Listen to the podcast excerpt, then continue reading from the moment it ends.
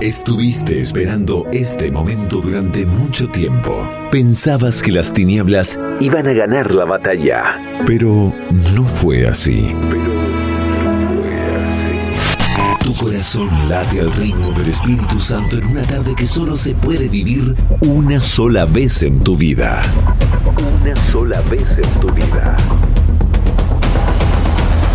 Ayer, ayer, hoy, mañana. La gracia está actuando. María está intercediendo por sus hijos.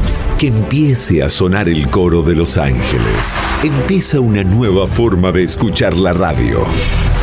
Segunda temporada del Cenáculo de la Inmaculada. Ama, sirve, reza, entrégate a Jesús. Partir de ahora todo puede cambiar. Comenzamos en 5, 4, 3, 2, 1. Bienvenidos. Bienvenidos. Ya es la hora. Empecemos a combatir el buen combate. Muy buenas tardes queridos oyentes del Cenáculo de la Inmaculada en Radio Narcea 107.5 FM, feligreses, hermanos en Cristo, amigos de Dios y de María Santísima. Bienvenidos a la segunda temporada, una vez más con todos vosotros para recibir el abrazo misericordioso de Dios, para unirnos como hermanos, hermanos del mundo entero, por las ondas frecuenciales e interestelares de la red de redes. Compartir con vosotros es siempre un regalo del cielo. Bendito y alabado sea el santo nombre de Dios. Edición número 24 ya. Madre, cómo pasa el tiempo. Este es un gran proyecto de amor y Dios te llama a escuchar hoy el cenáculo de la Inmaculada, quinto domingo del tiempo de Cuaresma, el que esté sin pecado, que tire la primera piedra. Mujer, ¿dónde están tus acusadores? Ninguno te ha condenado tampoco yo te condeno, anda y en adelante no peques más. Empecemos el programa consagrándonos a María Santísima, Nuestra Señora del Avellano, del Acebo de Guadalupe, de Luján, de la Alta Gracia, del mundo entero. Aquí estamos tus hijos para caminar en las sendas de Jesús. Llénanos, Señor, con tu Santo Espíritu. En tiempos difíciles, caminemos luchemos y perseveremos en aquel que dio su vida por cada uno de nosotros. Porque tus oídos necesitan escuchar la palabra de Dios. Radio Narcea, en Cangas, en tu casa, en tu vida. Estés donde estés, estamos contigo. Bienvenidos al Cenáculo de la Inmaculada un espacio dedicado a la evangelización sin fronteras, un espacio dedicado para ti. Y empezamos el programa de hoy con esta preciosa oración pidiendo al Señor que no juzguemos a nadie, que nos unamos cada vez más a su sagrado corazón. Señor mío, quiero grabar en mi vida las leyes de tu amor para que mi corazón solo pueda moverse en una dirección, justicia, equidad, solidaridad, perdón, amor y misericordia. Debo ser agradecido con todos los talentos que me has dado para ser un fiel imitador tuyo, tener tu espíritu, ser un verdadero portador de tu bondad, que es compasivo, que no juzga ni condena, que siempre perdona y da a manos llenas. No permitas que caiga en la tentación de juzgar y criticar a mis hermanos. Yo también me equivoco y fallo. Enséñame a descubrir en los demás lo mejor de cada uno, sus virtudes y sus buenas obras. Ayúdame, Señor, a olvidar con prontitud todo cuanto me han ofendido. Aparta de mí todo sentimiento negativo y de rencor, toda emoción negativa acumulada en mi corazón que causa resentimiento y malos deseos. Gracias por tu amor y tu compañía que me hacen experimentar tu poderosa verdad, que va llenando mi vida de mi corazón con amor y tu misericordia, que me va librando de esos malos pensamientos hacia los demás, de esas críticas y juicios que entrego a la ligera. Ven Señor y sopla con la fuerza de tu espíritu para que me llenes de humildad, mansedumbre y caridad. Amén. Cenáculo de la Inmaculada. Transmitiendo para todo el planeta Tierra desde la red de redes. Llevando la palabra de Dios a rincones inimaginables de tu corazón. El Espíritu Santo encenderá tu vida. Ábrete a la gracia. No temas, Disfruta de la temporada número 2. Temporada número 2.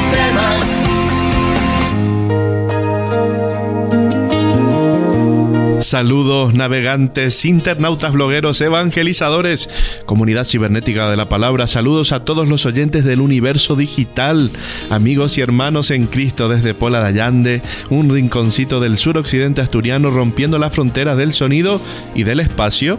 Saludos allandeses, cangueses, tinetenses, gente linda de Dios, pueblos, parroquias, familias, amigos, gente que escucha por primera vez este programa. Saludos a todos, que Dios os bendiga siempre. Estamos unidos en Cristo y es ese nuestro mayor regalo. Empecemos cargando las pilas del alma y del corazón, empecemos escuchando el Santo Evangelio y su reflexión. La palabra de Dios puede cambiar tu vida. Contáctate con el Espíritu Santo. Conéctate con el amor divino.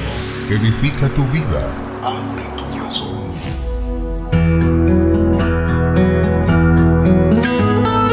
Jesús se retiró al monte de los olivos. Al amanecer volvió de nuevo al templo y todo el pueblo acudía a él, y sentándose se puso a enseñarles. Los escribas y fariseos le llevaron una mujer sorprendida en adulterio, y poniéndola en medio le dijeron, Maestro, esta mujer ha sido sorprendida en flagrante adulterio. Moisés, en la ley, nos mandó lapidar a estas. ¿Tú qué dices? Esto lo decían para tentarle y tener de qué acusarle. Pero Jesús, inclinándose, se puso a escribir con el dedo en la tierra. Pero como ellos insistían en preguntarle, se incorporó y les dijo, Aquel de vosotros que esté sin pecado, arrójele la piedra el primero. E inclinándose de nuevo continuó escribiendo en la tierra. Al oír estas palabras se fueron marchando uno tras otro, comenzando por los más ancianos, y se quedó solo con la mujer que estaba delante. Entonces Jesús se incorporó y le dijo, Mujer, ¿dónde están? ¿Ninguno te condenó? Ella contestó, Ninguno, Señor. Jesús le dijo, Tampoco yo te condeno. Vete y no peques más. Jesús se retira al monte de los olivos seguramente para orar y contarle a su Padre todo lo que está por venir. Él intercede por la humanidad y por aquellos que querían verlo crucificado. Después de esto se dirige al templo. Todos acudían a él y con dolor y amor en su corazón les enseñaba. En ese instante se acercan los fariseos y los escribas trayéndole a una mujer sorprendida en adulterio a una pecadora según la ley de Moisés que se merecía la muerte. El objetivo de estos religiosos y observantes no era velar por la ley, sino poner al Mesías en evidencia, comprometerlo para poder acusarlo. Cuando estaba preparando esta meditación, me preguntaba justamente cuánto odio y maldad había en esos corazones y no eran gente mundana, eran los que rezaban en el templo, hombres de Dios, ciegos por no tener amor en sus vidas, por no haber tenido una experiencia del Padre. Episodio que lamentablemente se sigue repitiendo en estos días en nuestras iglesias. A veces queremos camuflar esta falta de amor y esa santurrería sale actuando así con los hermanos. Con el paso de los años vamos adquiriendo ciertas manías y nos vamos curtiendo por dentro. Es muy difícil cambiar nuestro corazón si no somos asistidos por la gracia divina. Hay muchas buenas intenciones en nosotros, pero eso se mezcla con nuestras experiencias y también con nuestras expectativas, con nuestras heridas y pecados.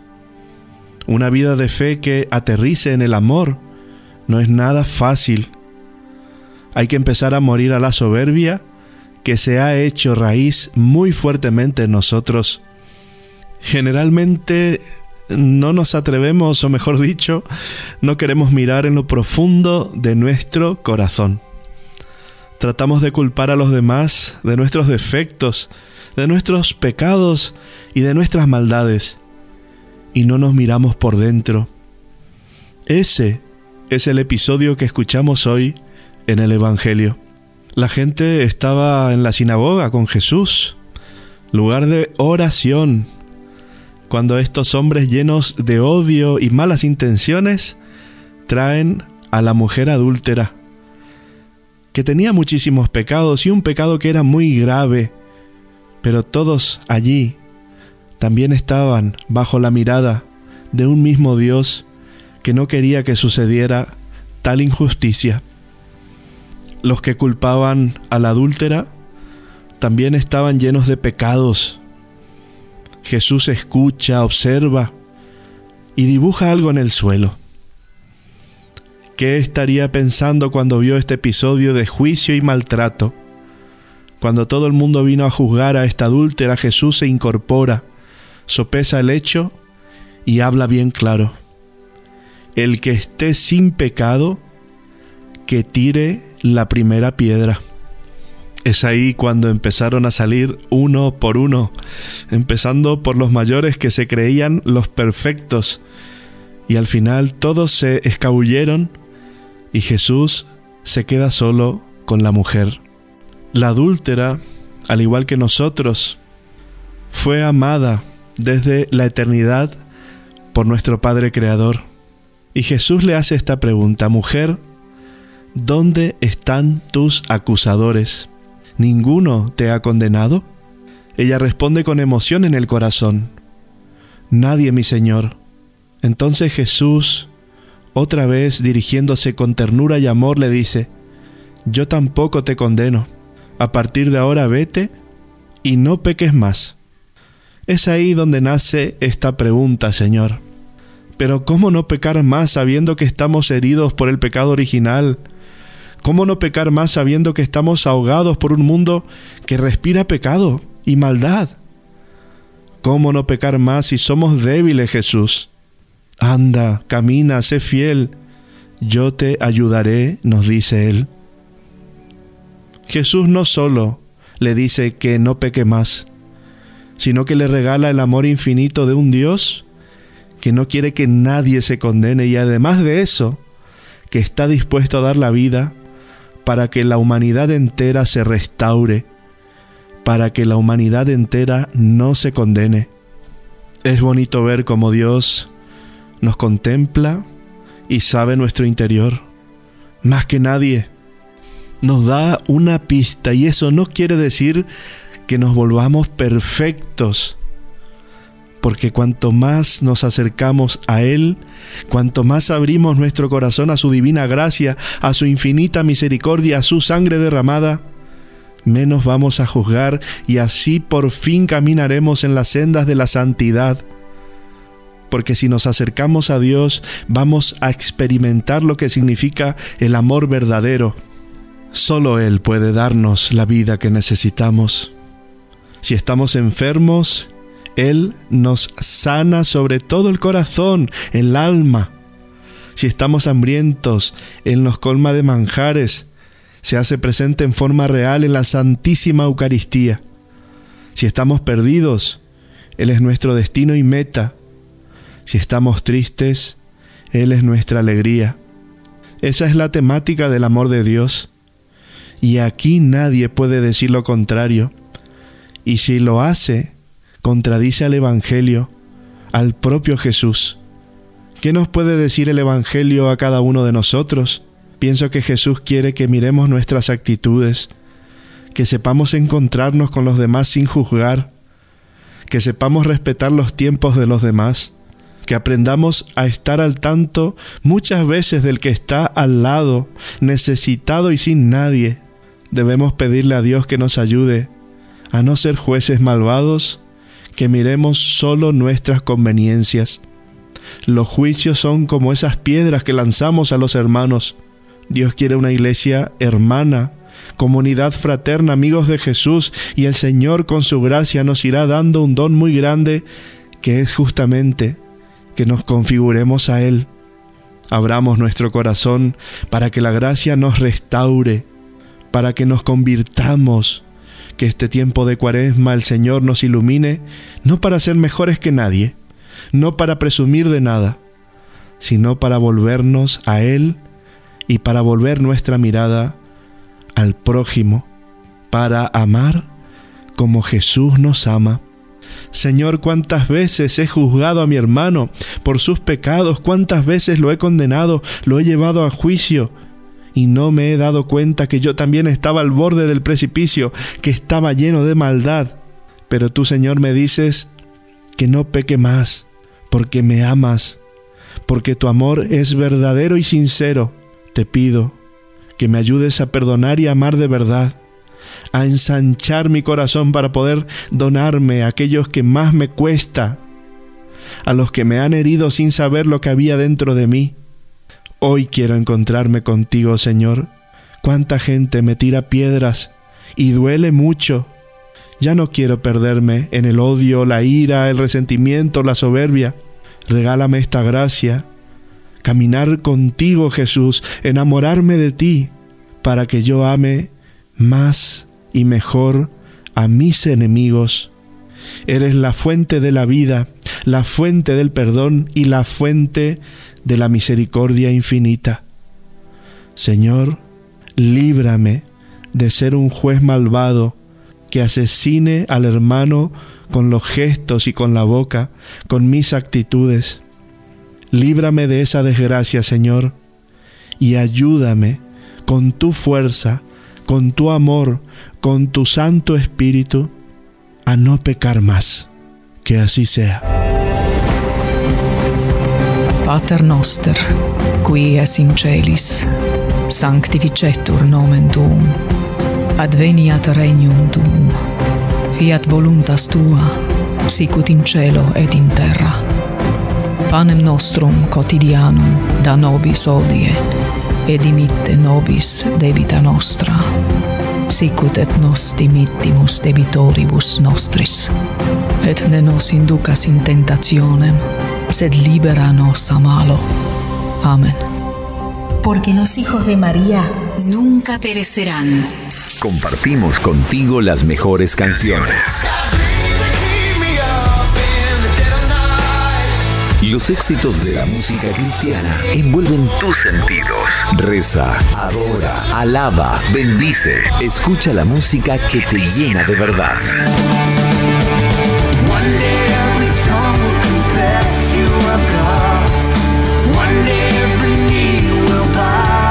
Cenáculo de la Inmaculada en tu frecuencia favorita. Radio Narcea. Radio Narcea. 107.5 FM.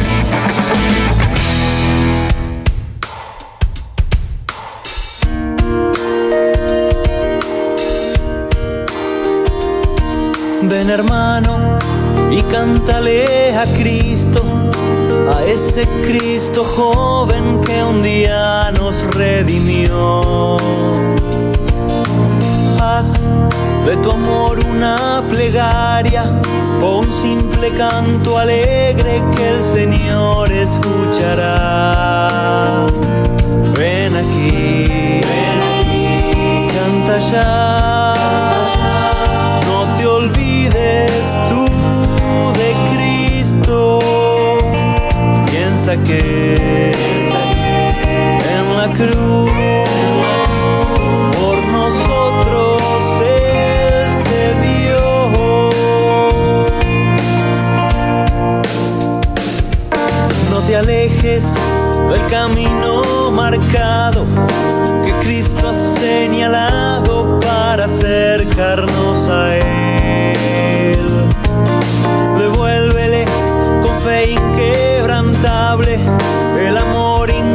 incuestionable que nos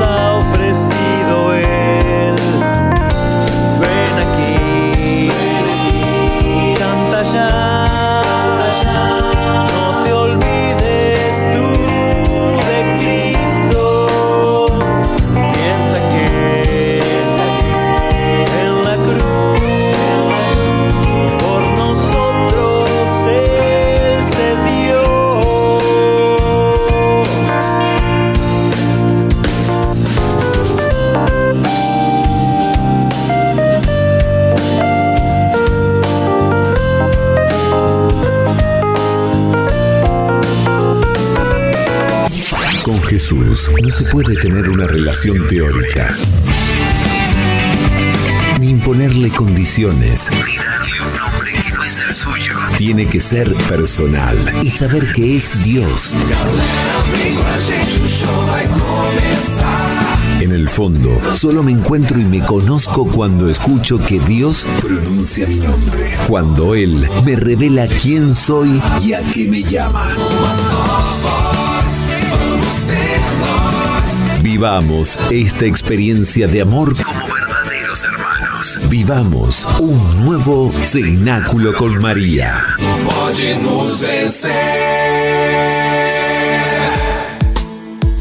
Muy buenas hermanitos, ¿cómo lo estáis pasando en esta tarde fresquita? Que Dios os bendiga, vamos a calentarnos con el Espíritu Santo, el amor que no se termina, el amor que perdona y restaura a Dios, quiere cambiar nuestro corazón y estamos a tiempo porque falta muy poquito ya para la Pascua de la Resurrección.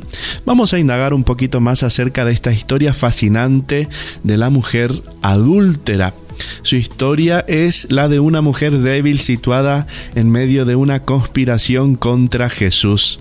Pero el problema que se pretende plantear a Jesús es de mucho más calado. Los escribas y fariseos buscan un pretexto para derrotar a Jesús, sorprenderle en una situación sin salida y humillarle como un falso maestro o rechazarle como un falso Mesías. La situación es un poco ridícula, pues si habían sorprendido a aquella mujer en un delito y sabían cuál era la pena, ¿por qué no aplican ellos mismos el castigo que tan bien conocen? Dos detalles muestran su malicia y su hipocresía. Llaman maestro a Jesús cuando solo buscan destruir su magisterio y añaden al delito de la mujer el adjetivo de flagrante aparentando que solo buscan la justicia. El libro del Levítico dice, si adultera un hombre con la mujer de su prójimo, hombre y mujer adúlteros serán castigados con la muerte.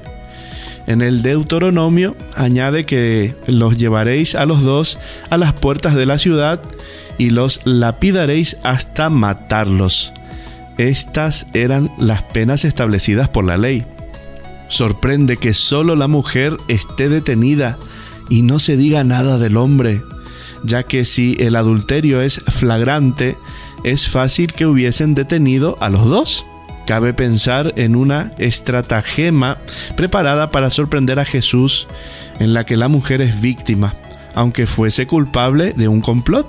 La realidad era que estas penas tan duras previstas por la ley no se solían aplicar pero contradecirlas equivalía a ir contra la palabra y la voluntad de Dios. Por otra parte, el maestro perdonaba una y otra vez, como se ve en el caso de la Magdalena pecadora pública, y es de suponer que lo mismo ocurriría en muchos otros casos. El pueblo veía a Jesús con un corazón y unos hechos misericordiosos y le querría por ello. Si Jesús consciente en la lapidación, desaparecería esta atracción amable ante los ojos de los sencillos.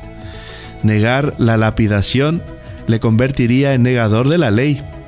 La trampa parecía perfecta y sin escapatoria, igual se contradecía a sí mismo con un sí que con un no.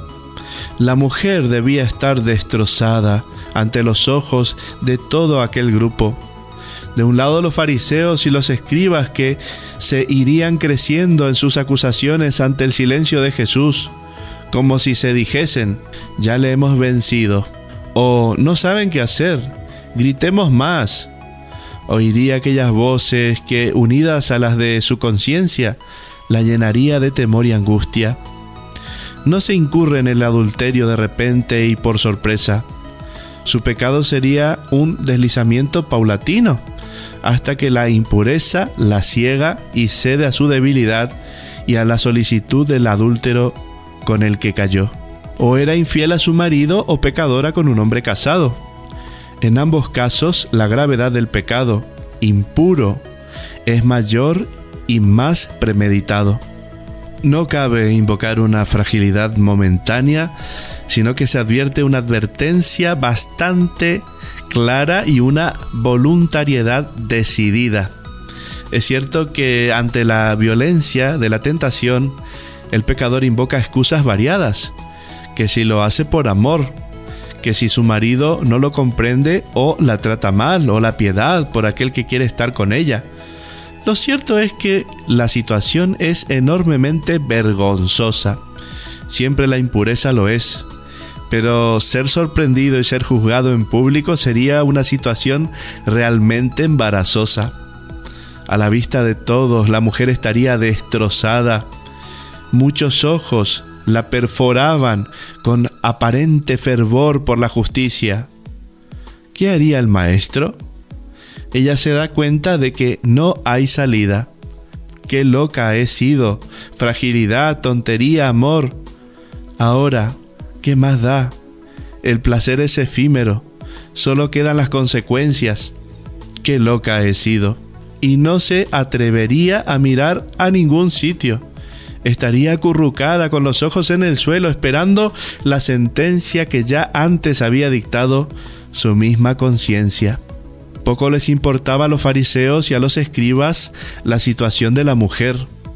Era un instrumento para poner un cerco a Jesús y nada más. El silencio de Jesús es inesperado, pues inclinándose escribía con el dedo en la tierra. No mira a nadie, parece hacerse el desentendido, pero en realidad está preparando un juicio severísimo sobre aquellos hipócritas que insistían en preguntarle. Aquellos hombres no les importa manipular las personas ni la verdad. Jesús les enfrentará con su propia conciencia en el momento más oportuno. Antes de pasar a la sorprendente respuesta de Jesús, conviene reflexionar sobre algo muy de nuestro tiempo, la manipulación del escándalo. Algunos se convierten en jueces y procuran sacar a la luz pública escándalos con verdad o sin ella. Unas veces es por la morbosidad de las cuestiones que venden y así extraer unos beneficios. Otras para hundir a personas aireando sus defectos privados, otras falseando la verdad y propagando calumnias y difamaciones que manchan el honor y la fama de sus víctimas. Son auténticos negociadores de la sospecha. Se crea así un clima malsano de mentira y de formación. Se juega con las personas y con su intimidad, unas veces por dinero, otras por juegos políticos, otras por motivos ideológicos o religiosos. El lema puede ser todo vale, y cuanto mayor revestido de bondad esté mejor. ¿Y las personas? ¿No importan? ¿Solo cuenta el provecho que se puede sacar de aquel escándalo, de aquella murmuración o de aquella calumnia? Este es el caso de aquellos acusadores de la mujer adúltera, aunque en este caso no fuese calumnia sino verdad. Jesús iría al fondo de la cuestión.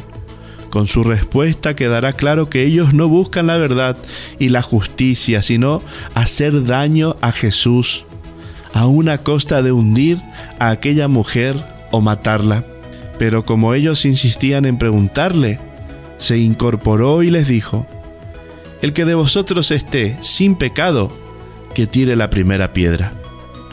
Jesús pide que juzguen ellos, o mejor, que juzgue el inocente. El dilema que se plantea era legal, pero después de la apelación de Jesucristo, ¿quién tenía derecho para hacer que se ejecute la sentencia?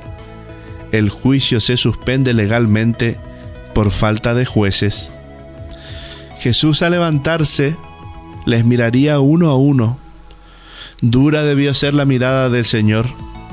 Llegaría hasta lo más hondo de su conciencia.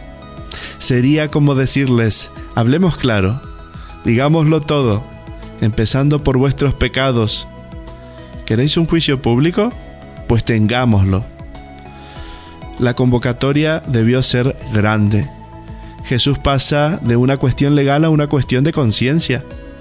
No es difícil imaginar su mirada indignada ante los aparentes defensores de la justicia.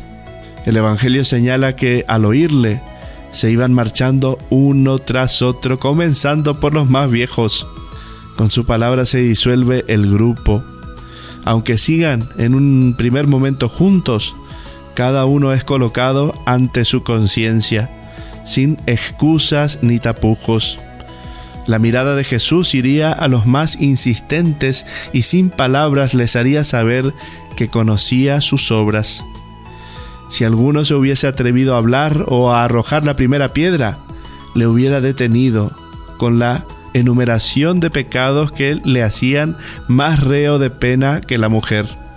El detalle de la marcha de los más viejos, en primer lugar, es significativo. Quizá lo hicieron así porque tenían más pecados o porque se dan cuenta de que Jesús es más capaz de ponerlos en evidencia ante todos. Al ver marchar a los demás, cada uno pensaría en su vida y no estaría dispuesto a ser sujeto de un juicio público. Qué distintas hubiesen sido las cosas si se hubiesen decidido a ser limpios en conciencia ante Dios. Jesús siendo el justo no condena. En cambio aquellos siendo pecadores dictan sentencia de muerte. San Agustín comenta así sobre la escena. Solo dos quedan allí, la miserable y la misericordia. Y el Señor después de haber clavado el dardo de su justicia en el corazón de los judíos, ni se digna siquiera mirar cómo van desapareciendo, sino que aparta de ellos su vista y vuelve otra vez a escribir en la tierra. Cuando se marcharon todos y quedó solo la mujer, levantó los ojos y los fijó en ella. Ya hemos oído la voz de la justicia, oigamos también la voz de la mansedumbre. Qué aterrada debió de quedar aquella mujer cuando yo decir al Señor, el que de vosotros esté sin pecado, que lance la primera piedra, porque temía ser castigada por aquel en el que no podía hallarse pecado alguno. Mas el que había alejado de sí a sus enemigos con las palabras de la justicia, mirándola con ojos de misericordia, le pregunta, ¿Ninguno te ha condenado? Contesta ella, ninguno, Señor.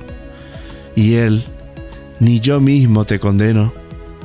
Yo mismo de quien temiste tal vez ser castigada, porque en mí no hallaste pecado alguno tampoco yo te condeno.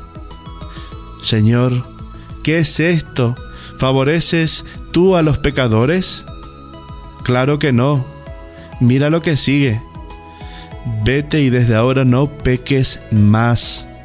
Por tanto, dio sentencia de condenación contra el pecado, no contra la mujer. Vete y no peques más. Así despide el Señor a aquella mujer acosada, la deja marchar, pero le recuerda la gravedad de su pecado y que si no lucha puede volver a reincidir. A la Magdalena pecadora arrepentida le dice, vete en paz, porque se arrepintió libremente. Solo puede marchar en paz quien acudió arrepentido. La mujer adúltera acudió forzada y utilizada por un grupo de hombres con la conciencia deformada. Jesús aprovecha la maldad de aquellos hombres para intentar que vuelva a la vida recta una persona pecadora. Una lección más podemos aprender. Sacar de los males bienes y de los grandes males grandes bienes. La adúltera tiene la oportunidad de aprovechar sus errores y los de sus perseguidores en una conversión fruto de un encuentro con Jesús de lo más sorprendente. Historia realmente preciosa Solo Dios puede hacer estas cosas. Están haciendo una nueva generación, los hijos de María. Allí, donde está la Madre, está Jesús. Empecemos esta historia de amor con Dios. Él nos espera con los brazos abiertos.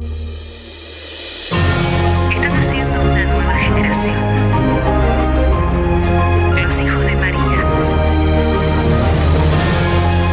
Sigamos luchando, permanezcamos en su amor. Llena de gracia, ayúdanos. Somos tus hijos. No dejes que el maligno enemigo nos seduzca. Tú, que estás llena del Espíritu Santo, ven a rescatarnos.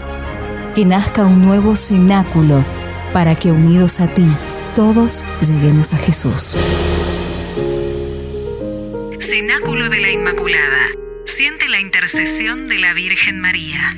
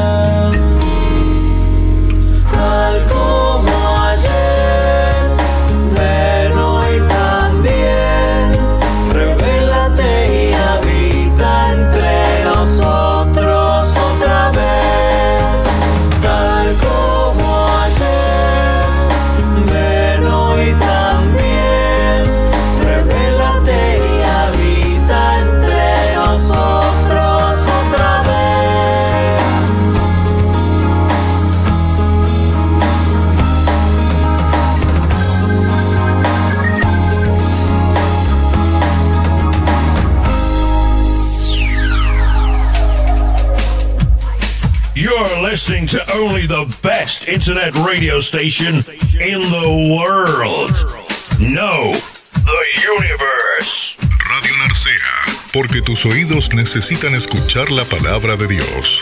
Radio Narcea, en Cangas, en tu casa, en tu vida. Estés donde estés, estamos contigo. Cenáculo de la Inmaculada, porque los hijos de María nunca perecerán. En cierta ocasión decía el Papa Francisco, haciendo alusión justamente a los evangelios que se leen en el tiempo de Cuaresma. Quien juzga se pone en el lugar de Dios y haciendo esto se encamina a una derrota segura en la vida porque será correspondido con la misma moneda.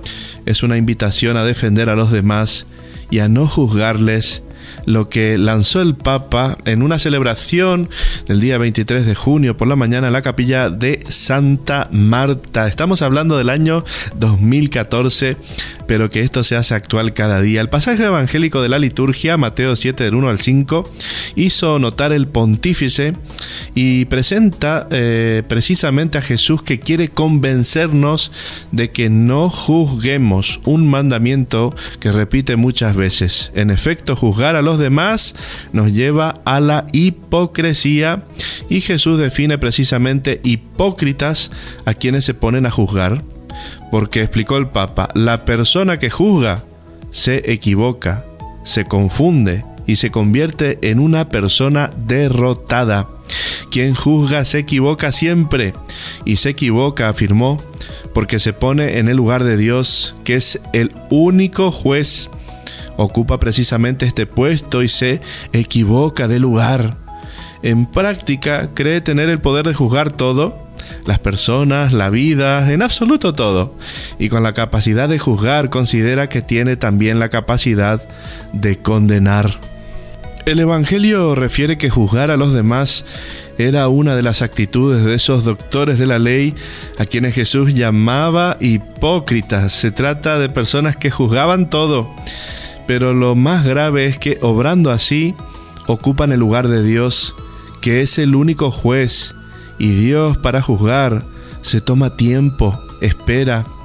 En cambio estos hombres lo hacen inmediatamente. Por eso el que juzga se equivoca simplemente porque toma un lugar que no es para él. Pero precisó el Papa, no solo se equivoca, también se confunde. Así que quien juzga es un hombre que confunde la realidad, es un iluso. Para el pontífice, el que juzga se convierte en un derrotado y no puede no terminar mal, porque la misma medida se usará para juzgarle a él. Como dice Jesús en el Evangelio de Mateo, por tanto, el juez soberbio y suficiente que se equivoca de lugar porque toma el lugar de Dios, apuesta por una derrota. ¿Y cuál es la derrota?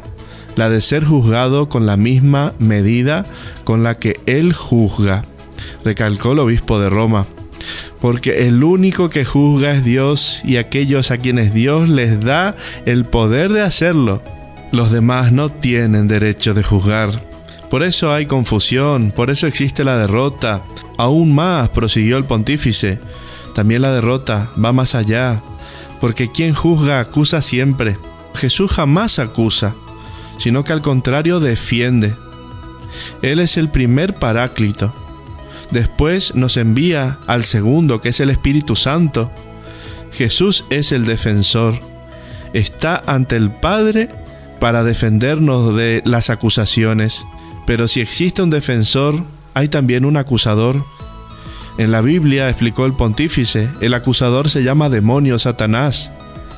Jesús juzgará al final de los tiempos, pero en el interín intercede y defiende. Juan señaló el Papa, lo dice muy bien en el Evangelio. No pequéis, por favor, pero si alguno peca, piense que tenemos a uno que abogue ante el Padre. Así afirmó, si queremos seguir el camino de Jesús, más que acusadores debemos ser defensores de los demás ante el Padre.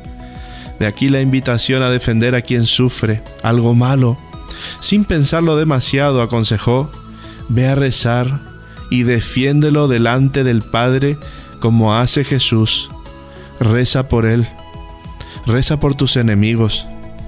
Pero sobre todo, repitió el Papa, no juzgues, porque si lo haces, cuando tú hagas algo malo, será juzgado. Es una verdad, sugirió, que es bueno recordar en la vida de cada día. cuando nos vienen las ganas de juzgar a los demás, de criticar a los demás, que es una forma de juzgar. En fin, reafirmó el pontífice, quien juzga se equivoca de lugar, se confunde y se convierte en un derrotado, y obrando así, no imita a Jesús, que siempre defiende ante el Padre, es un abogado defensor. Quien juzga más bien es un imitador del príncipe de este mundo, que va siempre detrás de las personas para acusarlas ante el Padre.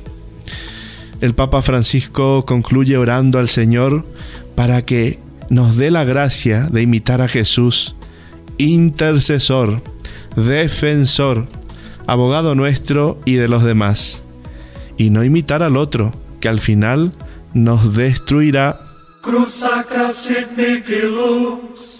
Non da mici dus, vade retro satana, non puoi suade mici vana, sunt mala quelibas, ipse venena biba. He encontrado un artículo muy interesante. La fuente es píldorasdelafe.net y lo escribe Dave Willis en su blog y dice, antes de juzgar a alguien considera estos consejos. Es común juzgar a las personas basándonos solo en lo que vemos, pero nunca es correcto hacerlo. Tal como Jesús nos enseñó, somos tan rápidos para ver los defectos en los demás que nos cegamos a ver los propios. No es nuestro trabajo el juzgar los motivos o el corazón de cualquier persona, porque incluso cuando lo hacemos, no podemos hacerlo bien porque no conocemos lo que pasa en la vida de la persona. Por ejemplo, detrás de un hombre engreído, con actitud a la defensiva, usualmente se encuentra un niño indefenso que fue hostigado, quien se prometió a sí mismo no volver a permitirlo cuando fuera grande, ni volver a ser una víctima otra vez. Detrás de una mujer que exhibe sus atributos físicos y su sexualidad, usualmente se encuentra una niña que fue ignorada, abusada o con falta de amor en su vida, a la que le atormentan pensamientos de quedar sola o no ser deseada. Detrás de un empresario avaricioso usualmente se encuentra un niño que creció pobre y experimentó la impotencia que la pobreza implica y que se prometió a sí mismo no volver a sentirlo o vivirlo otra vez. Detrás de un intelectual arrogante que se cree sábelo todo, se encuentra un niño o una niña que se sintió estúpido en la escuela o importante en otras áreas, que ahora quiere esconderse detrás de una careta de intelecto o grados académicos para retomar el control de su vida. Detrás de un criminal rudo, usualmente se encuentra un niño miedoso que creció rodeado de crimen, con una vida rota, de la que no encontró salida para escapar de esa suerte. Obviamente el dolor del pasado de una persona no justifica su pecado presente, pero el conocer un poco más de su historia nos permite tener compasión y evitar la tentación de hacer un juicio duro o injusto. Las relaciones humanas están siempre condicionadas en razón de la conducta propia y de la conducta de los demás. Siempre pensamos que la nuestra es la conducta correcta, incluso aunque esta no la sea, y si no la es, nos la autojustificamos enseguida dándonos nuestras propias razones que creemos son monolíticas para proceder como procedemos porque nuestra falta de humildad no nos permite otro panorama y lo que es peor en este proceder es que llegamos a la conclusión de que los demás actúan como nosotros actuamos. Viene aquí el cuento, el viejo refrán español que dice, se cree el ladrón que todos son de su condición. Hemos de reconocer que aunque nos creamos buenos, los hay siempre mucho mejores que nosotros. Y aunque nos creamos que amamos al Señor, los hay a nuestro alrededor otros muchos desconocidos que lo aman mucho más que nosotros, aunque nosotros pensemos que somos el que más le amamos y subestimamos a los demás por juzgarlo conforme a lo que los ojos de nuestra cara nos muestran. Aunque seamos todos tan distintos por fuera y por dentro, contamos con una idéntica dignidad la de ser hijos de Dios. Ese es el común denominador con el que contamos y el que tenemos que tener siempre presente, pues en realidad es el único que importa. Para ayudarnos a encontrarnos con los hijos hemos de buscar al Padre. Luego de amarle y tener una relación con Él, podremos amar con sinceridad a nuestros hermanos, o si no solamente los juzgaremos. Si amamos a Dios y nos sentimos amados, nos sentiremos más cercanos, más unidos, como lo pidió Jesús en la última cena, que todos sean uno, como tú, Padre, estás en mí y yo en ti, que sean uno como nosotros somos uno. Puede sonar fácil, pero no lo es. A veces esto requiere un pequeño esfuerzo o sacrificio. Siempre encontraremos personas que nos irriten un poco más o con algunos defectos o maneras de comportarse que nos exijan más paciencia pero sí afirmo que si en esos momentos donde estamos más tentados a juzgar, miramos al Padre, Él hará de intermediario y nos mostrará cómo podemos tener un poco de caridad con quien nos cuesta tenerla. Cada persona es todo un mundo, más de lo que se ve desde fuera. Hay mucho que se puede descubrir cuando nos esforzamos por mirar más allá de lo que se percibe a primera vista. Pero para eso es necesario tomarse el tiempo de conocer al otro, de renunciar a las primeras impresiones, de ceder al propio yo para dedicar un momento a alguien más. Como escribió Jesús Urtiaga en el valor divino de lo humano, al referirse a la caridad con el prójimo, más que dar la vida por otro cristiano en un momento dado que resulta fácil, el amor consiste en darle un poco de tu vida durante toda su vida. Un regalo de sonrisas, tu ayuda en su trabajo, tu aliento en su dolor, tu gozo en su alegría, tu amistad sincera, tus delicadezas, todo lo que contribuye a hacer la vida más agradable a los demás. El hecho de que las personas actúen y piensen diferente a ti no te da el derecho de juzgarlas. Lo que es malo para ti no necesariamente es malo para los otros. Aprende a compartir y acepta a las personas que piensan diferente a ti.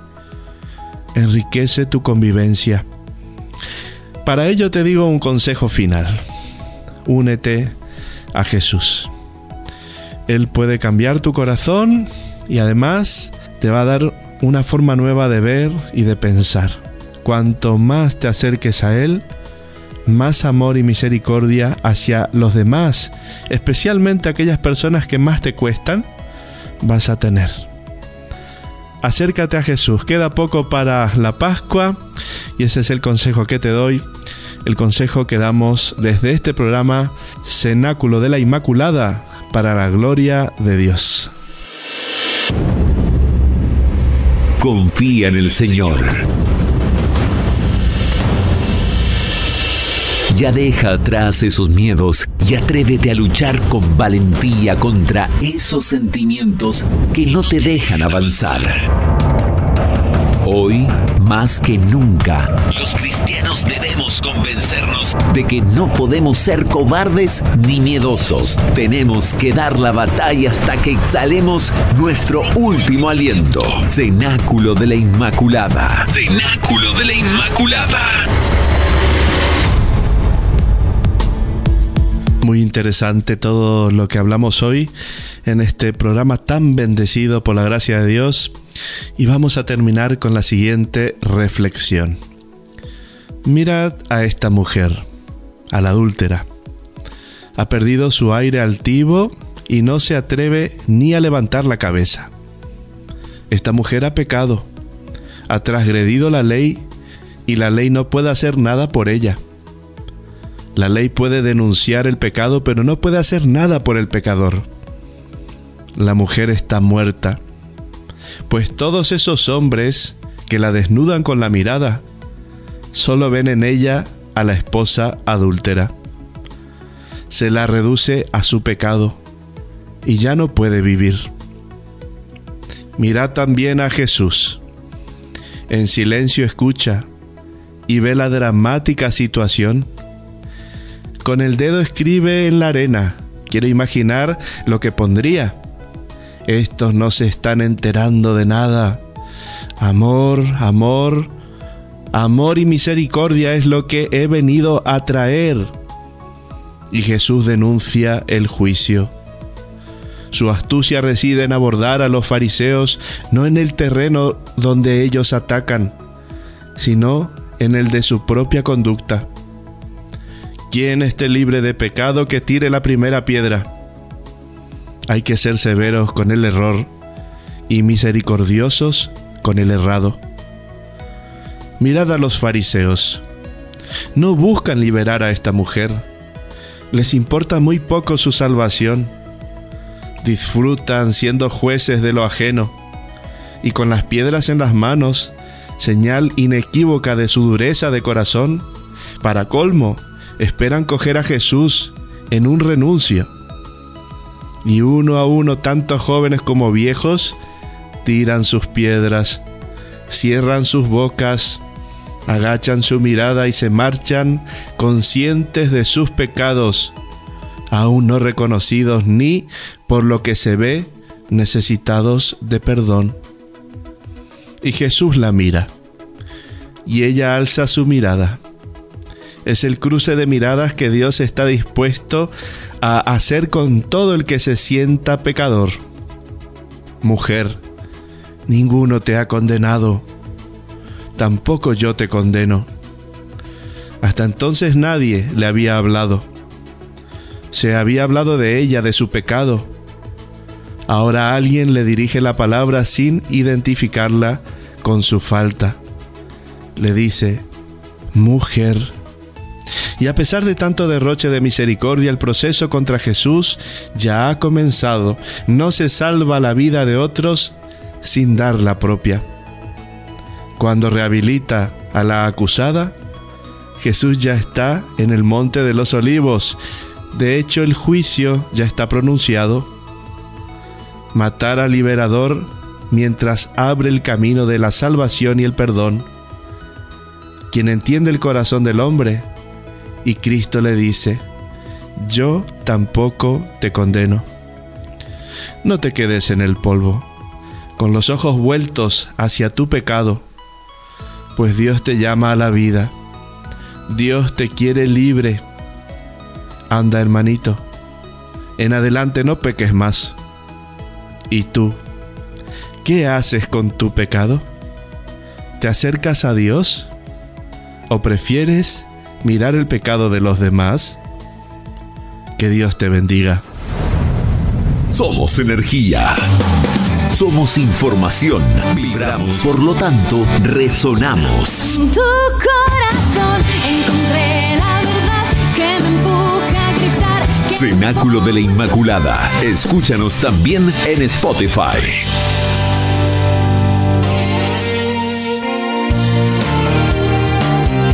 Hasta aquí llegamos, mis queridos hermanitos en Cristo.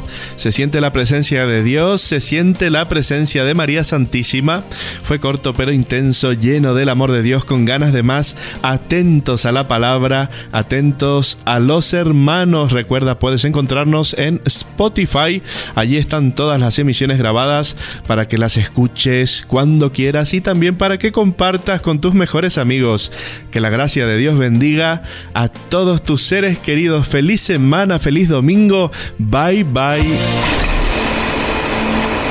Esto no es el final.